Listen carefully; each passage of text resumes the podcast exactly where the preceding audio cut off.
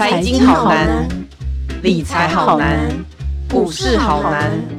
不难，你想知道的全都在白话财经。欢迎收听由联合报直播的联合开帕。您现在所收听的是百话财经，我是瑞璇。岁末年终的时刻又到了，我们回首今年这一年哦，从二月份的俄乌战争开始，三月份的中国大陆上海封城，接着一路的全球通膨持续升温，这在在都对全球的总体经济带来了许多影响。那我们今年在五月份呢，通膨刚开始升温的时候，我们就写了一系列的总经黑天鹅专题。当时我们访问了企业专家，就发发现了哦，包含俄乌战争、中国大陆封城、通膨，这个对美国哦，美国包含美洲、欧洲、亚洲三大洲带来的影响皆不相同。那我们先来谈谈哦，我们先来看，比如说二月份的时候，俄乌战争其实对。在最大的影响其实是在欧洲这个部分。先来看欧洲，当时欧洲率先面对的挑战就是能源价格飙涨。五月份的时候，台湾科技大厂华硕就曾经对外说过，当时他们的欧洲团队已经发现到欧洲的民生用电电费已经上涨了三倍，不但是造成了民生消费压力，也对后续的家庭支出造成挤压。此外，越来越多的乌克兰难民跑到东欧进入西欧之后，难民潮战争也对东西欧国家。带来一些社会的动荡。那接下来我们再来看中国，大家都知道，中国从三月底的时候开始从上海封城。那除了上海之外，包含一些各城各乡的小区，其实都陆续在轮流的封城。但是呢，这个封城却对了全球产产业造成了相当大的影响。以前大家总说大陆是世界工厂，虽然中国这个世界工厂的态势在二零一八年的中美贸易战之后已经有了些许的改变，可是哦，最大改变还是来自于今年中国大陆的封城，第一时间。所有产业他们面对的就是物流，还有供应链供货的问题，所以当时我们所谓的长短料的问题非常的严重。加上呢，有些工人他们不能天天出门，不仅对他们的生产制造流程岌岌可危哦，然后连那个物流运送部分也都是十分艰难。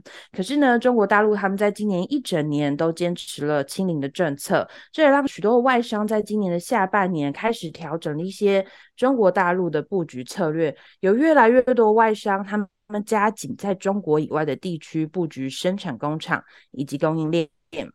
好，我们再来看看美国。美国呢，是早在去年，也就是二零二一年的感恩节的时候呢，他们其实就已经感受到物价上涨的这件事情。我们来举一个例子啊、感恩节大家想到的第一个部分就是火鸡。去年呢，一只十六磅重的火鸡售价是在二十三点九九美元，大约是每磅一点五美元。可可是这个价格呢，就比二零二零年上涨了百分之二十四。那到了今年之后，美国的这些物价上升是更为严重的。那美国他们采取的是升息缩表的政策，所以呢，这也影响了整体的消费动能。我们以上简短了为大家快速的谈了一下今年一整年全球总体经济所面临的困境与挑战。那走过今年之后，我们应该要怎么观察明年的总体经济方向呢？我们今天邀请到了台经院景气预测中心主任孙明德孙主任来跟我们谈谈二零二三年经济展望，请他从地区消费、贸易、产业等等的角度来跟我们探讨明年的经济趋势。我们欢迎孙明德孙主任。主持人好，各位听众大家好。孙主任，我们很想请您先帮我们看看，我们这个俄乌战争已经打了，真的是快要已经快要一整年的时间了，可是到现在都还没有停歇。可是欧洲其实他们在各家各户所面临的能能源飙涨问题都一直持续存在。主任，您怎么看欧洲这个地区它明年的经济趋势呢？俄乌战争是不是还会对欧洲的经济带来更多的影响？好，俄乌战争其实影响了能源价格，进而影响了欧洲民众的消费。就像主持人刚刚有提到的，其实不要等了华硕那些老板在今年发现欧洲的电价涨四倍，去年我们台经院年度景气的时候，那个时候我们就已经看到这个数字了。欧洲的电价、欧洲的天然气价格，那个时候就已经高涨。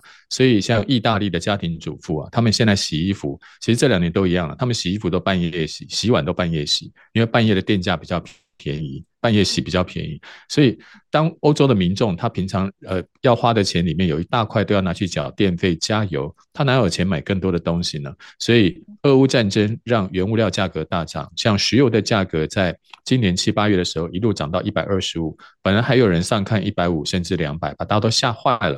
那当然最后没有成真，不过欧洲民众的钱都拿去加油，都拿去用电了。所以呢，他们对于亚洲这些什么手机啊、笔电啊、家具，它的消费就比之前要少。那展望明年，这个俄乌战争目前看起来还没有解决的迹象。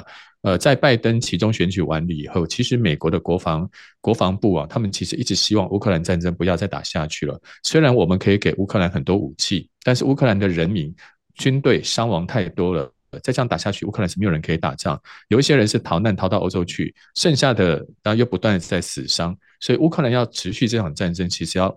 要耗费的国力非常的大，所以他们希望能够调停俄乌的战争。不过对于乌克兰来说，难得在历史上终于打赢俄罗斯，怎么可以怎么可以这个时候放弃？一定要乘胜追击。再加上俄国现在把乌克兰东部的四个州，最重要四个州，包含最大的核电厂，然后发电厂。然后其他的还有矿区，全部都占了。如果长期都被俄国占走的话，那乌克兰以后光剩下那些种田卖东西的，那是维持不久的。所以乌克兰希望乘胜追击。那对于俄罗斯来说，现在是冬天，不适合打仗，所以呢，他转攻为守。要攻击的时候就丢几颗飞弹，平常他就躲在那个躲在那些房那个建筑物里面。就当初怎么对付希特勒，怎么对付拿破仑，他就怎么对付人家。所以坚壁清野的战略，现在是俄罗斯在用的。那俄国的。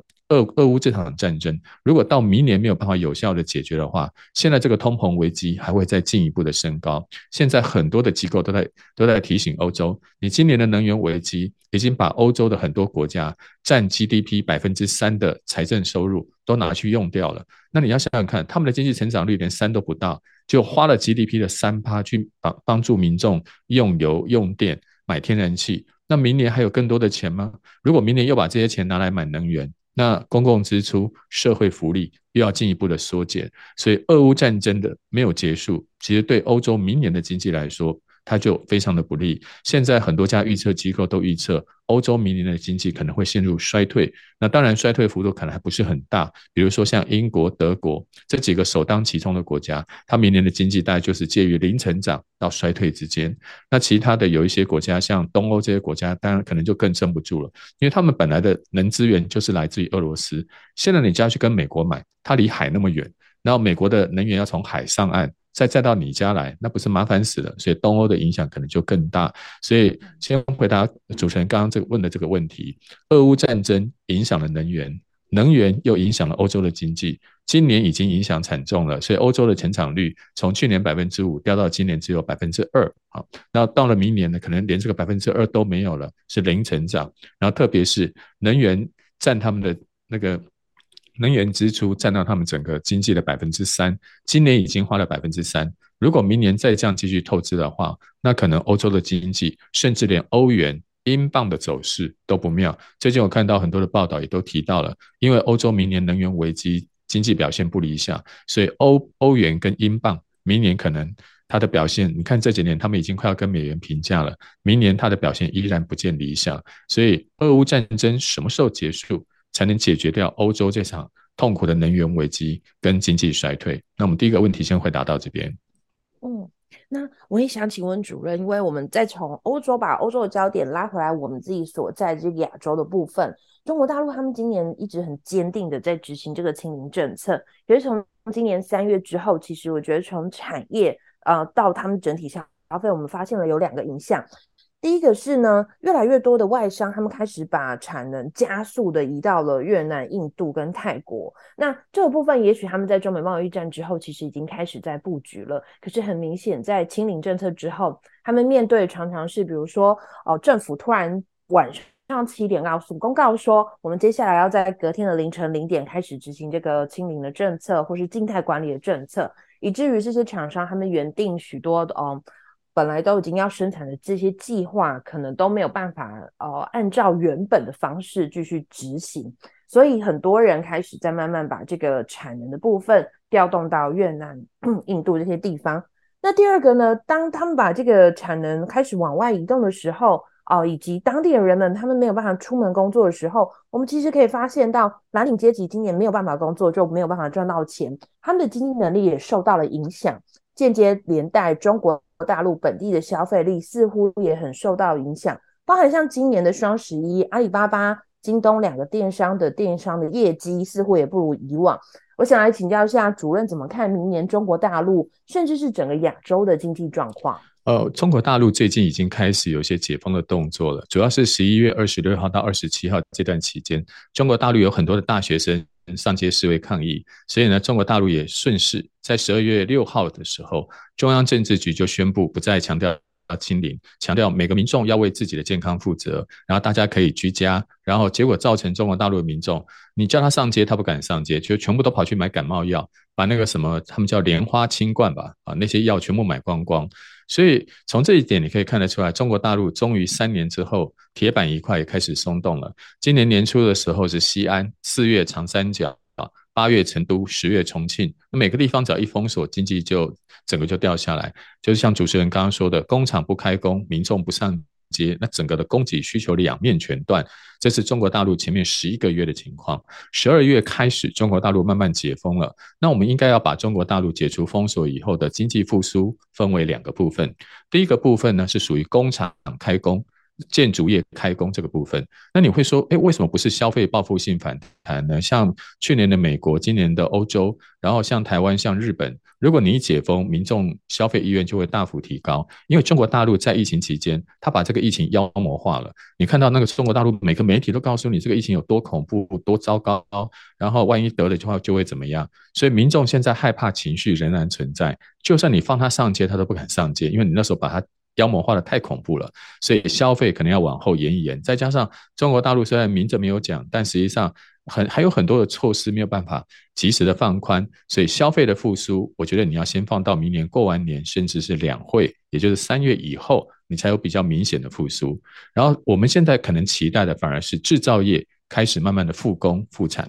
我们知道中国大陆过去这一年呢，它基本上的工厂很多都是断断断续续的。像前一阵子，我们听到我们的富士康郑州厂，还有很多大陆的工厂，就像主持人说的，七点宣布，十二点就封锁。那那个工厂十就是他一会开工，一会停工，断来断去的，干脆把员工遣回家去好了，让他们先回乡下去去去呃去过节过年。那整个供应链是没有办法恢复的。但是现在它的建筑业，像十一月的时候，中国大陆的建筑业，那政府已经开了绿灯，让他们可以去借钱，让他们可以去开工。所以呢，建筑业要开始开工了。那我们先想想看，那建筑业要买什么？他们现在盖房子，需要钢筋、水泥、建材、石化原料这些东西。你可以看到，最近的钢价就开始慢慢的在反弹。那之前我们台湾的钢铁业本来就苦于说，中国的全世界的钢价这么低迷，所以我们的钢铁钢铁的那个销售也不好。那最近你就看到，从大陆的五宝钢到越南到台湾，钢价才开始上扬，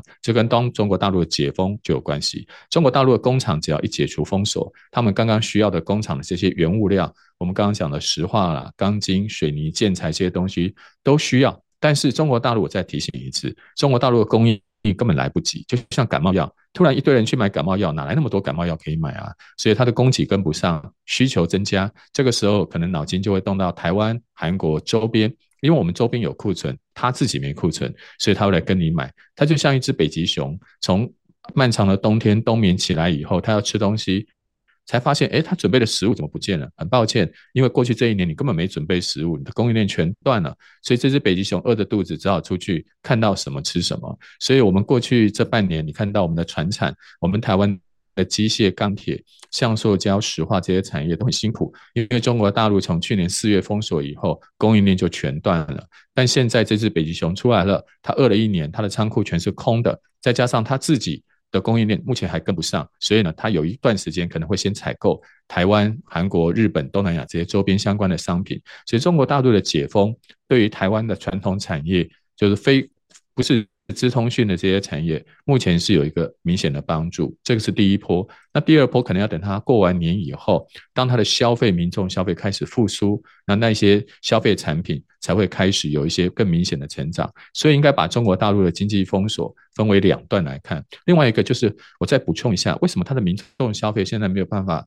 那么快恢复呢？我们从台湾、香港、纽西兰的例子可以发现，任何时候政府只要解除防疫措施，它的疫情都会先开始爆爆发，台湾也是一样啊。所以呢，未来这一百天是中国大陆疫情扩散跟爆发最严重的时候。当然，它的官方媒体应该是不会讲的，他一定说这个每天的人数大概不会很多人。但从我们台湾的经验，台湾一天都好几万人，怎么大陆会没有那么多人呢？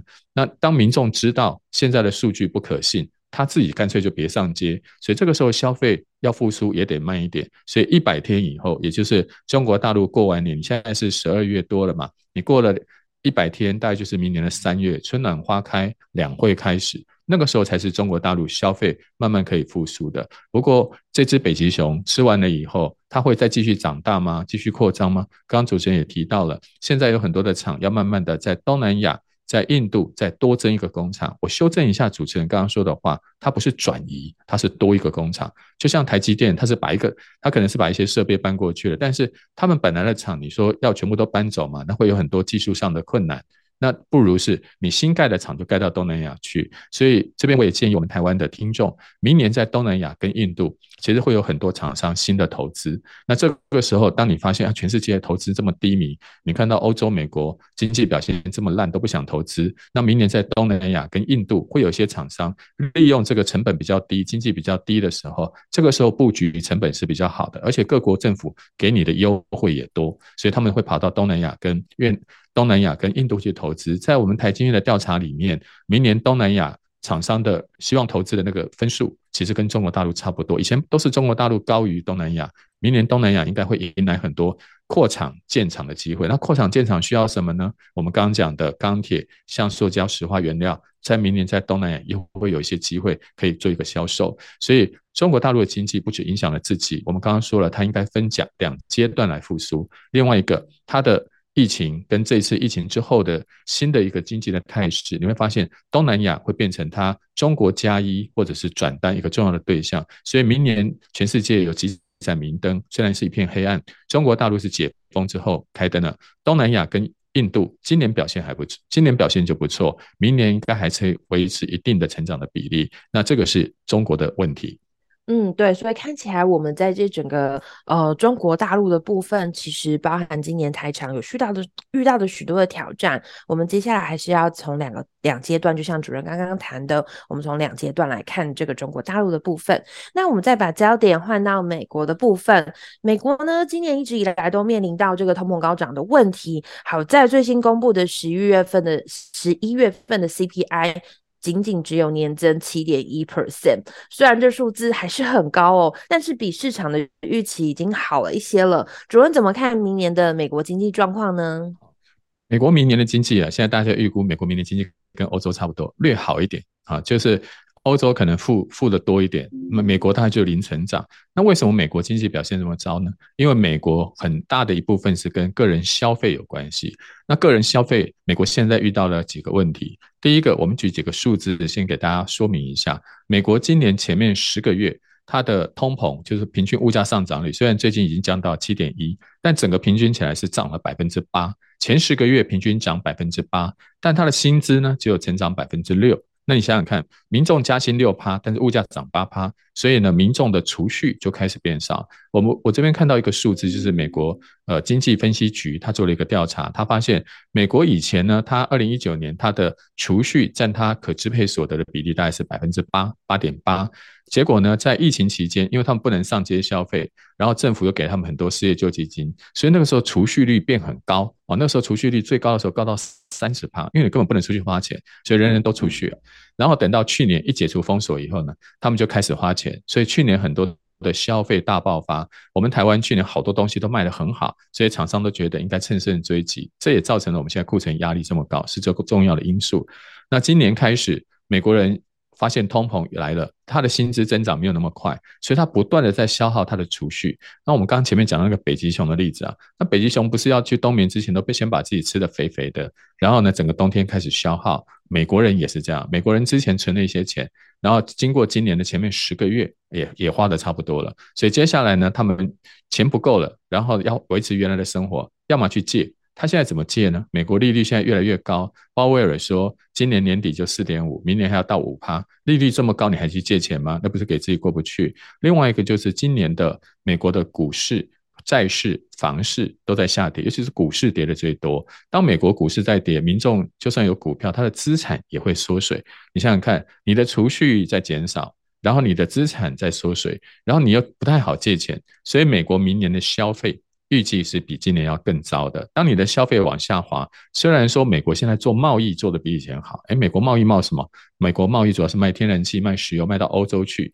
然后呢，发那个战争财。把欧洲的让欧洲民众多买一点美国的石油跟天然气，美国可以赚一点钱，但是光靠这个还是撑不起美国的经济。所以美国明年在通膨、在储蓄减少、在股市依然震荡的情况之下，美国明年的经济表现其实并不理想。那我们再回到我们刚刚讲的联准会的态度，联准会最近为什么他在十一月的时候会突然态度转变，告诉你说，哎，现在通膨正在下降，我们的利率上升可以暂缓。其实我的解读倒不是因为通膨下降，那只是他官方理由，官方不会告诉你真的理由，就像大陆确诊人数也不会告诉你真的一样。美国真正的问题是已经发现了金融危机，这个我们在之前上个上个月的我们的 podcast 里面也有提到这一点。经济诚可贵，通膨价更高，若为风险故，两者皆可抛。美国从今年的十月开始，看到英国公债的危机，看到法国疗养机构的问题，看到虚拟货币的暴跌。看到看到那个美国的一些对呃避险基金被人家挤兑，美国已经发现现在流动性已经出现问题了。如果美国再继续抬高利率、强力升息，那整个金融市场万一有一个地方爆雷，它可能就会波及全部。所以美国赶快缩手，他不能告诉你说他发现金融危机，他只能告诉你通膨已经缓和。哪来的缓和？七点一怎么会叫缓和？你不是说要到二吗？你七跟二是差多少？我们小小朋友算数也都比你好，七跟二差很多，好不好？你应该要继续升息，对不对？就美国说，我们现在明年就明年初就不会再升息了。但是美国还有另外一招，他都没讲的是，美国在缩表，美国的资产负债表，在本来购债计划每一个月在减少一千亿美金，尤其是房地产相关的 MBS，它减少了更多，这也冲击了美国的房地产的价格。那美国其实表面上是说我们呃。利率上升，明年年初就到了这个天花板百分之五，但其实它还是在做货币紧缩的动作，那个一千亿的动作。那美国现在会持续的观察它那个金融流动性不足的问题，只要它的流动性万一要是继续出问题，最近这两天有好多金融业的先进，还有一些企业的老板也都问我这个问题：美国什么时候会降息？人家问鲍威尔，鲍威尔是很斩钉截铁告诉你说，明年不会降息。所以你看到今呃这两天那个。台台台股、美股都是感受到很大压力，因为美美国利率居高不下。但是我要告诉各位，你要看美国降不降息，你先去看它要不要缩表。它还在缩表，它怎么降息啊？就变成油门跟刹车两个一起踩，你车都会搞坏掉。油门是什么？油门是降息，刹车刹车是缩表。油门刹车一起踩，然后降息缩表一起来，那那是乱来。所以美国要降息之前，会先把缩表给停掉。那你各位就可以在很多数据上，我想我们现在我们我们联合报这边有很多的报道，你都可以看得到。万一美国要是缩表停掉，就代表后面有可能降息。降息是为什么？告诉你，绝对不会是因为物价，一定又是到时候出了什么金融问题，就像美国之前之之前的量化宽松救金融一样。所以大家反而要关注一下，到底美国、欧洲。或者是其他国家最近有没有这个金融问题？我这边可以再提醒大家去注意一个数字：中国大陆的十年债殖利率从十一月从十一月开始开始暴冲，中国大陆的金融也出了问题。所以呢，中国大陆现在麻烦的问题，除了我们刚刚讲的疫情解封之外，他们的金融问题可能也比外面想象的更加严重。所以我们刚刚提到的美国的消费，我这边特别提到了美国民众他的财富。它的所得其实都没有有效提升，明年消费会减少，冲击美国的经济。那另外一个我们要注意的是，美国联准会之所以不要升息，其实不是因为它的通膨已经缓和，而是因为它发现了金融危机。那我们刚刚也提到了，金融危机有可能进一步冲击美国明年的消费，所以这些都是二零二三年我们对美国要关心的两大两大问题。第一个是消费的成长，第二个是金融的稳定。对，那我们也要请主任再帮我们来看看，我们刚。那已经从整个总体经济的概念来看了一下美洲地区，可是我们接下来想要请主任从产业的部分来看看，因为美国今年提出了晶片法案，大家甚至认为这个可能是当初二零一八年中美贸易战的延伸，那就连我们的护国神山台积电也去了美国设厂。主任您怎么看这个晶片法案对全球产业带来的影响？这会不会也让中美贸易战持续延伸？对各国又会带来哪些影响呢？好，我想晶片法案之前的。川普只是针对所有的商品呃对中国大陆打贸易战。拜登他其实没有对所有的商品，因为拜登知道有些商品你打了他也没用，他现在工厂都在中国大陆。那现在的一些工厂虽然能够像我们前面有提到，工厂是能够搬到印度跟越南去，但是你看嘛，越南才多少人？越南才八千万人，一亿人啊。然后越南的国土狭窄，你把它工厂搬过去，越南一下就爆掉了。那印度呢？印度有它。不成材，不成气候，这样形容，希望印度的朋友不要生气啊。因为印度它是一个最大的民主国家，它很多东西都要讲民主啊。它二十几个邦就跟二十几个国家一样，语言文化各方面都不太一样。虽然这两年它有一些改进，但改进的速度跟中国大陆的基础建设的稳定程度、政策的稳定程度，还有中国大陆各地方的税收很多制度，大家都比较相似。那印度。表面上是一个国家，其实二十几个国家。那有时候也把台上也搞得糊里糊涂，也不知道该怎么怎么去做投资决策。所以美国自己也知道啊，你说光靠美国去跟中国大陆打这个贸易战是很辛苦的，不要全面打，但是在个别的战场上。打这个是可以的，所以他们美国提出了一个政策，叫小院高篱，或者叫小院高墙。小小的院子，美国的 house 外面房子外面都有一个草皮嘛，那草皮也许隔壁的狗或流浪汉跑过来，虽然你要把草皮建上比较高的篱笆啊，或者是高高的围墙，让别人进不来。那美国这个墙要建在哪里呢？美国这个墙就建在半导体上。你说其他做衣服的怎么不叫你去啊？美国怎么不欢迎台湾办那个纺织厂过去，然后拜登来剪彩？纺织厂他是不要，纺织厂做鞋子做包包，他不要啊。反正你们要去印度要去非洲，你们自己去。我们要的是半导体。但是美国在这个晶片法案上，他们其实也算过。去年呃，美国拜登总统上任。他就出过一个关键百日报告，在去年五月的时候，然后我们台湾的媒体也就开始报道，就开始抄了日本的报道，说啊，这个里面提到台湾七八十次，那有什么意义？它的真正内容其实就已经提到了，他们的半导体大制造都集中在台湾，就是一个很大的风险。所以从关键百日报告之后，从去年开始，他们就要求我们台湾的半导体大厂到美国设厂。然后呢，要把一部分的产能移过去，那今年就顺利成型了。所以你看到我们的台积电在今年年初，大家也看到报纸说，他们要找个政治经济学的博士。去年就出了百日报告，去年下半年就要要你去设厂，今年你找政治学博士，好吧？那今年年底你终于顺利成型了。所以什么叫事半功倍呢？我把这个成语把它做一个新的解释：从事半导体，功劳加一倍。你们看到现在所有的政治人物全部都要去跟半导体站在旁边，对不对？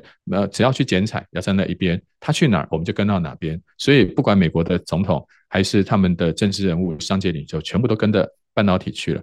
但是我们这个半导体，大家也最近也提到，它是不是会影响到台湾的投资？我想这个是会的。它可能那本来那个厂应该要在台湾，现在跑到美国去了。对于台湾的投资，对于台湾的。呃，出口的表现，因为本来要卖到美国，他现在在那边做了嘛，多少会有一些影响。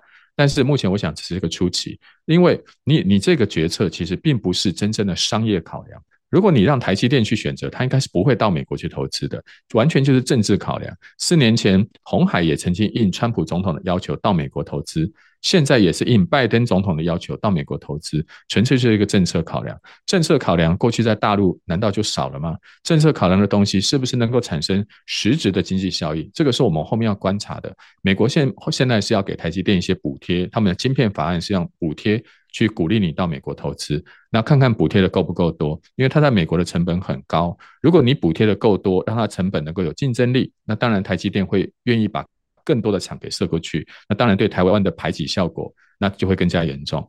但老老实说，你的美国现在的预算很多都卡在民主党、共和党两边还相持不下。你要补贴这么多给半导体，那其他行业也会也会叫啊。你为什么不补贴我们？我们过得更辛苦。所以这个时候，呃，美国内部就会有很多的声音，对于半导体的补贴会有很多声音。再加上现在欧欧洲对于美国的补贴政策，我们不是讲晶片法案，我们讲另外一个降低通膨法。法案，美国去补贴电动车，现在欧洲也开始抗议了。你美国以前都叫我们不要补贴，现在呢，你去补贴车子，那结果你的福特车比我们欧欧洲的车子便宜个五百块美金，那我们的车以后怎么卖呢？所以大家对于美国的补贴政策，其实现在质疑也越来越多。万一美国要是以后补贴力道不够，因为美国毕竟不像中国要补贴给你补贴到底，要砸多少钱都愿意。美国的补贴常常是跟民意有关系，如果他以后的民众不愿意再这样补贴了，那台积电以后的成本可能会提高，这个时候继续扩厂增加投资的意愿就会降低。所以我不觉得说台积电这次的投资真的是像大家讲的是一个商业行为、经济行为，我觉得它纯粹是跟政治比较有关系。那政治的东西，当然现在是因为。要配合你的政府，但接下来我们还是会看实际的经营绩效，再来考虑下一步的动作。所以这一次的晶片法案，我觉得目前看起来只是在政治上面会有一些呃表呃表态的一些动作。后续当然台积电现在只有一个厂过去了，如果以后当然美国真的是一个制造业适合的地方，那不用你。不用你什么美拜登总统要，我们大家都去了，不止半导体，我看其他的厂商也都会去。另外一个晶片法案里面还有一个美国要组一个晶片联盟，现在要把台湾、韩国、日本大家绑在一起，组成一个惊奇四超人团队。我用那个电影的名称啊，叫惊奇四超人。这个超人还蛮惊奇的。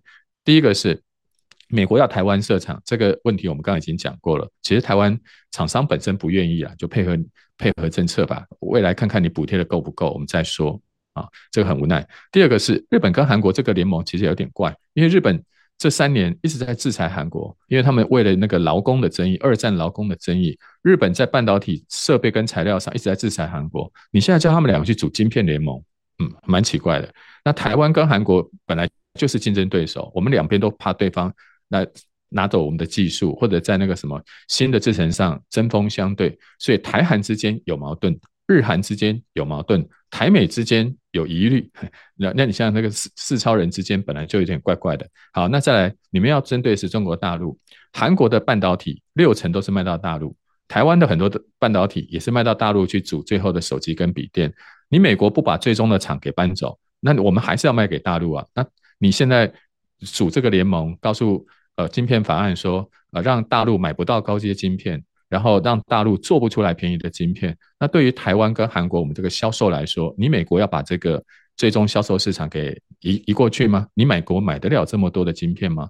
另外，下一个问题，那任何一个晶片，它的最上游的原料，像那个矽，或者是像稀土这些东西，也是中国大陆产的。你今天抵制它，它明天在原料上抵制你。你也做不出来啊，所以你不要觉得说大家好像组这个晶片联盟，呃报上媒体上看起来天大地大，其实它内部就有很多矛盾，它跟这个大客户之间也有很多相互必须依赖的关系。所以虽然张忠谋董事长说全球化已死，但是全球化目前依赖的程度之深，那大家彼此分工合作的。关系也这么的密切，其实全球化要让它一下就死掉是很不容易的。目前大家都只是配合政策，然后大家做一些一些表态而已。你要实质改变这种分工的局面，我觉得可能要花更长的时间，或者是美国投入几百亿美金的资源，才有可能达成一个初步的结果。如果照目前这样子的话，很有可能就像川普的贸易战一样，打一打以后，大家也不知道后面在做什么了，可能就无疾而终。主任，您提到的这个惊奇四超人，确实我们在产业内部看的时候，我们确实想说，嗯，这个四超人组起来其实真的是蛮奇怪的，彼此之间都有一些竞争的关系。好，那刚刚就是谢谢主任帮我们谈到是这个晶片法案的部分。那可是呢，我们还有一个必须必须关注的问题，在于是能源的部分哦。我们刚开始的时候就有提到说，欧洲今年因为能源的价格上升，造成家户的消费支出有点受到挤压。那我们来看看世界银行在十月底的时候有对外表示过，今年俄罗斯入侵乌克兰导致能源价格飙升了百分之六十之后，预期明年的能源价格会下跌百分之十一。当然，如果还有一些，比如说全球经济持续放缓，甚至是中国大陆如果持续实施这个新冠肺炎的封控措施的话，当然。也有可能让能源价格的跌幅是更大的。那当然，这个是十月底的时候世界银行所说的。但经过这两个月之后，全球又有一些新的动态变化，所以我们想来请教主任，您怎么看明年的全球能源走势呢？我们这一次的原物料能源的走势啊，其实跟以往不一样。我们知道，在一九七三、一九七九两次石油危机。然后在一九九零还有新冠疫情初期的时候，当时的能源价格也飙涨，所以过去这几次能源价格的飙涨，跟这一次最大的不同是，这一次的能源价格涨幅很大，比过去历史上最高峰还要高。比如说，我们看到一九七三年的时候，那一次的能源危机最高的时候，大概油价就是涨了两倍多。然后一九七九年的时候，那一次的那一次的能源价格，国际油价大概也是涨了接近两倍，但这一次呢，最高涨到五倍之多。因为疫情的时候，他还记不记得二零二零年的时候，那个时候的油价甚至还负的，那个油价大概二三二三十块而已。然后油价是后来最高的时候到一百二十几块，所以是五倍。另外一个就是它持续时间非常的长，过去的能源危机呢，大概就是一年到一年半就会缓解，这次没有。这次从疫情刚开始爆爆到现在，大概就是从二零二零年的四月吧，然后到现在为止，整个国际油价一路涨，涨了两年多。所以这一次的时间长，涨幅大，这个是对大家伤害最大的。大家都过去都有一些经验啊，遇到能源危机，我们撑一下，过半个年、一个年，它就会消失。就每一次这这一两年的能源价格涨更多，前两年是因为疫情后复苏，今年是因为俄乌战争，所以它是两个因素叠加在一起。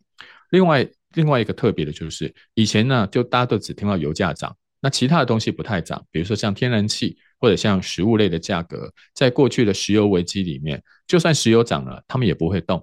就我们应该这样想啊，他说石油贵了，你应该去用天然气嘛，所以天然气应该价格带上来。然后另外一些，因为食物类，比如说你要去种小麦啊，种稻米，它很多化学肥料，它是石油跟天然气做的，所以石油跟天然气如果涨价，其实食物也会涨价。这一点可能要补充给我们的听众做个小科普。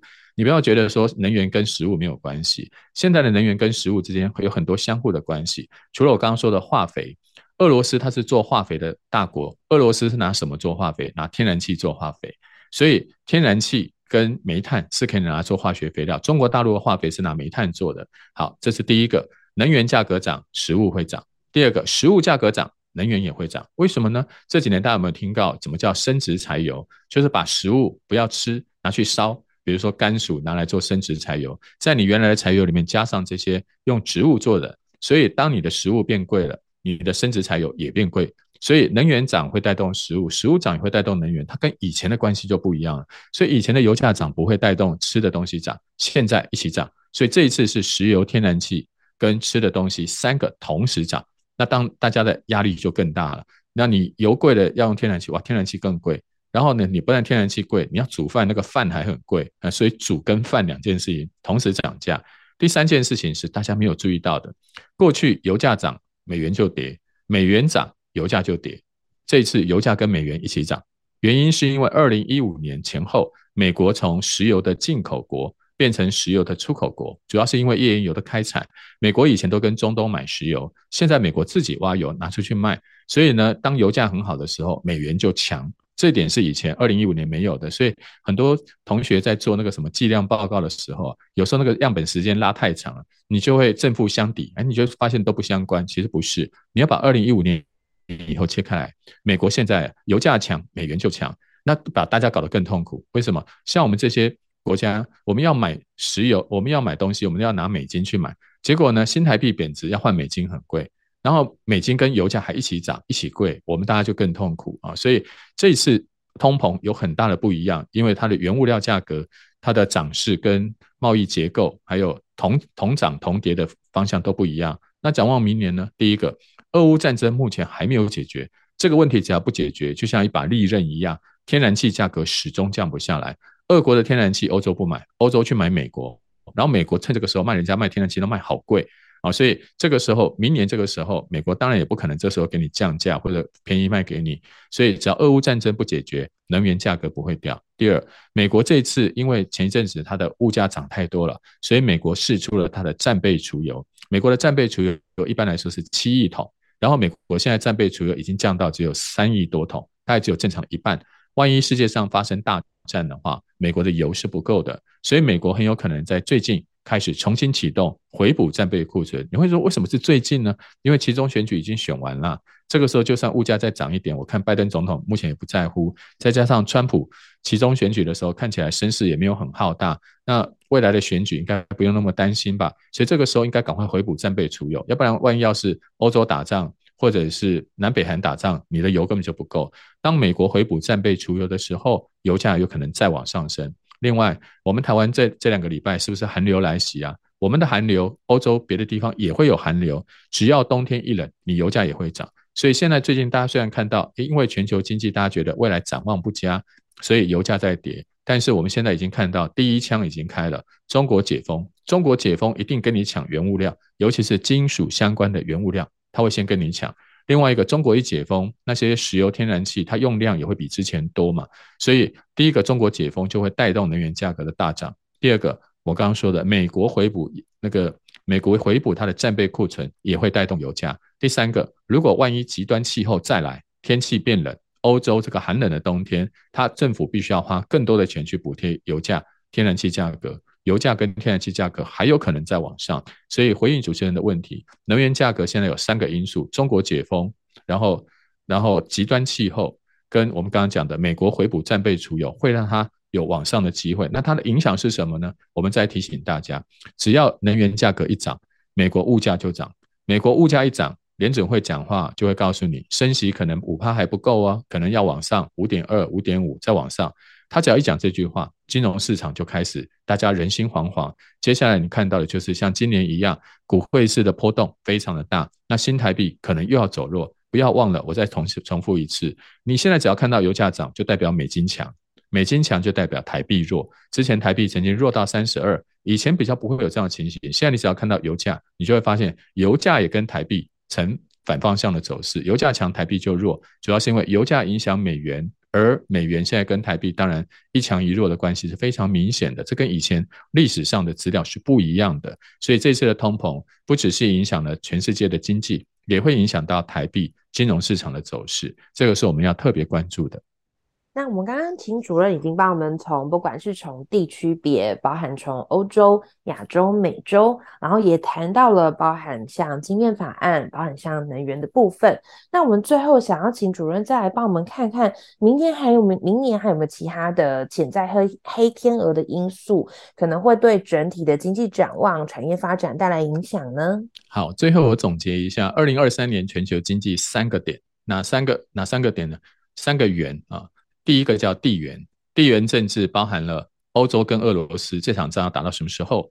再来是我们楼上的南北韩，我们旁边的台海钓鱼台，还有楼下的南海，刚好就在台湾楼上隔壁楼下啊，这个都是地缘政治的风险区。还有呢，我们刚刚提到的全球供应链脱钩这个问题，那要去全球化，有一些一般的传统产业是往东南亚、往印度走，高科技嘛是往美国走，要么往南，要么往东。这个地缘政治跟分裂的问题，明年依然存在。这是第一元，叫地缘。第二元叫能源，就我们刚刚也提到了，俄乌战争跟全球经济影响了油价。然后另外一个就是能源危机又会影响到欧洲的经济。那另外一个就是极端气候会造成我们刚刚讲能源问题跟粮价的波动。所以能源问题也是明年关注的焦点。这是第二元，叫能源。第三元叫美元。美元大家都最近都看到，哎，美国联准会说明年第一季、第二季大概升息就到顶了，所以最近大家都觉得美元好像没有那么强了。但是我们现在看到的，哎，最近呃，当美国就比如说美国的鲍威尔讲话比较重的时候，或者是能源价格再涨的时候，美元会被推上来。以前能源价格涨，美元会跌，这是我们刚刚上一段讲过的。现在能源价格只要一涨，美国的贸易很好，它美元还会强。所以美元时强时弱，其实是跟能源价格很有关系。就不要把美元就一路只用一个因素，只看利率这件事情来判定美元的走势。现在不是了，美元除了会受利率的影响，还会受能源价格的影响。这个是以后大家在看美元的时候要补充的。再来就是，那各国怎么去应对美元的走强呢？你会发现，中国跟日本，因为现在经济才还还很弱，他们。很有可能贬值，他们又不愿意让它继续贬下去，所以他们会用政府的干预。那中国跟日本最多的就是美债，他们很有可能卖美债护盘。那美国也很怕这一招啊，这一招是玉石俱焚。第二个呢是欧元跟英镑，因为我们刚刚也特别提到，欧洲跟英镑、欧元跟英镑的问题，主要是因为他们经济表现太差，有能源危机。那这个时候呢，他们要本身要强势非常困难的。那你最近看到的是欧洲央行有升息，不过它升息的速度也不太快。英英国是已经升已经升升过头了，它要再升就会伤害经济，所以对于欧元跟英镑来说，他们要走强的机会，他们政府干预的能力也没有那么那么强，所以他们明年可能会比美元要弱一些。刚刚我们说的日元跟人民币应该是维持稳定，那欧元跟英镑它就稍弱，那谁会转强呢？答案是东南亚跟亚洲这些货币，东南亚的其他货币，因为东南亚他们本来经济基本面就还好。另外，你要升息，他就跟你升，因为它几个新兴市场国家经济表现还不错，所以东南亚五国像印尼、菲律宾、马来西亚、泰国这些，在今年都在升息，明年初你要升，我继续跟你升。所以呢，他们呃升息的本钱比较够，所以他们的货币应该弱不到哪儿去。但是要小心，因为他们的经济底子没有我们这么好。如果升息升过头啊，自己经济也会受伤害。所以总结我们刚刚说的三个元，第一个是地缘，各国地缘政治的风险依然不断；第二个是能源危机依然存在；第三个是美。元走势飘忽不定，因为美元现在不只受利率的影响，还会受原物料、能源价格的影响，还有一些避险风险的影响。万一发生大战，钱不是往美金去，就是往黄金去。所以美元的功能其实非常多样化。明年就不要把美元一一路往一个方向看。我觉得每一季每一季观察当时的最新情势来判断，会是一个最好的选择。嗯，我们谢谢主任的分享，谢谢您。这也就是提醒到所有的听众朋友们，就是明年有三元的部分，大家还要持续关注，尤其是明年感觉在全球的产业、全球的总体经济面上都有许许多多的变化，大家要保持高度的关注跟警觉。好，我们今天谢谢孙主任的精彩分享，也感谢大家收听这一集的白话财经。那我们下周白话财经再见喽，谢谢，拜拜，拜拜，谢谢。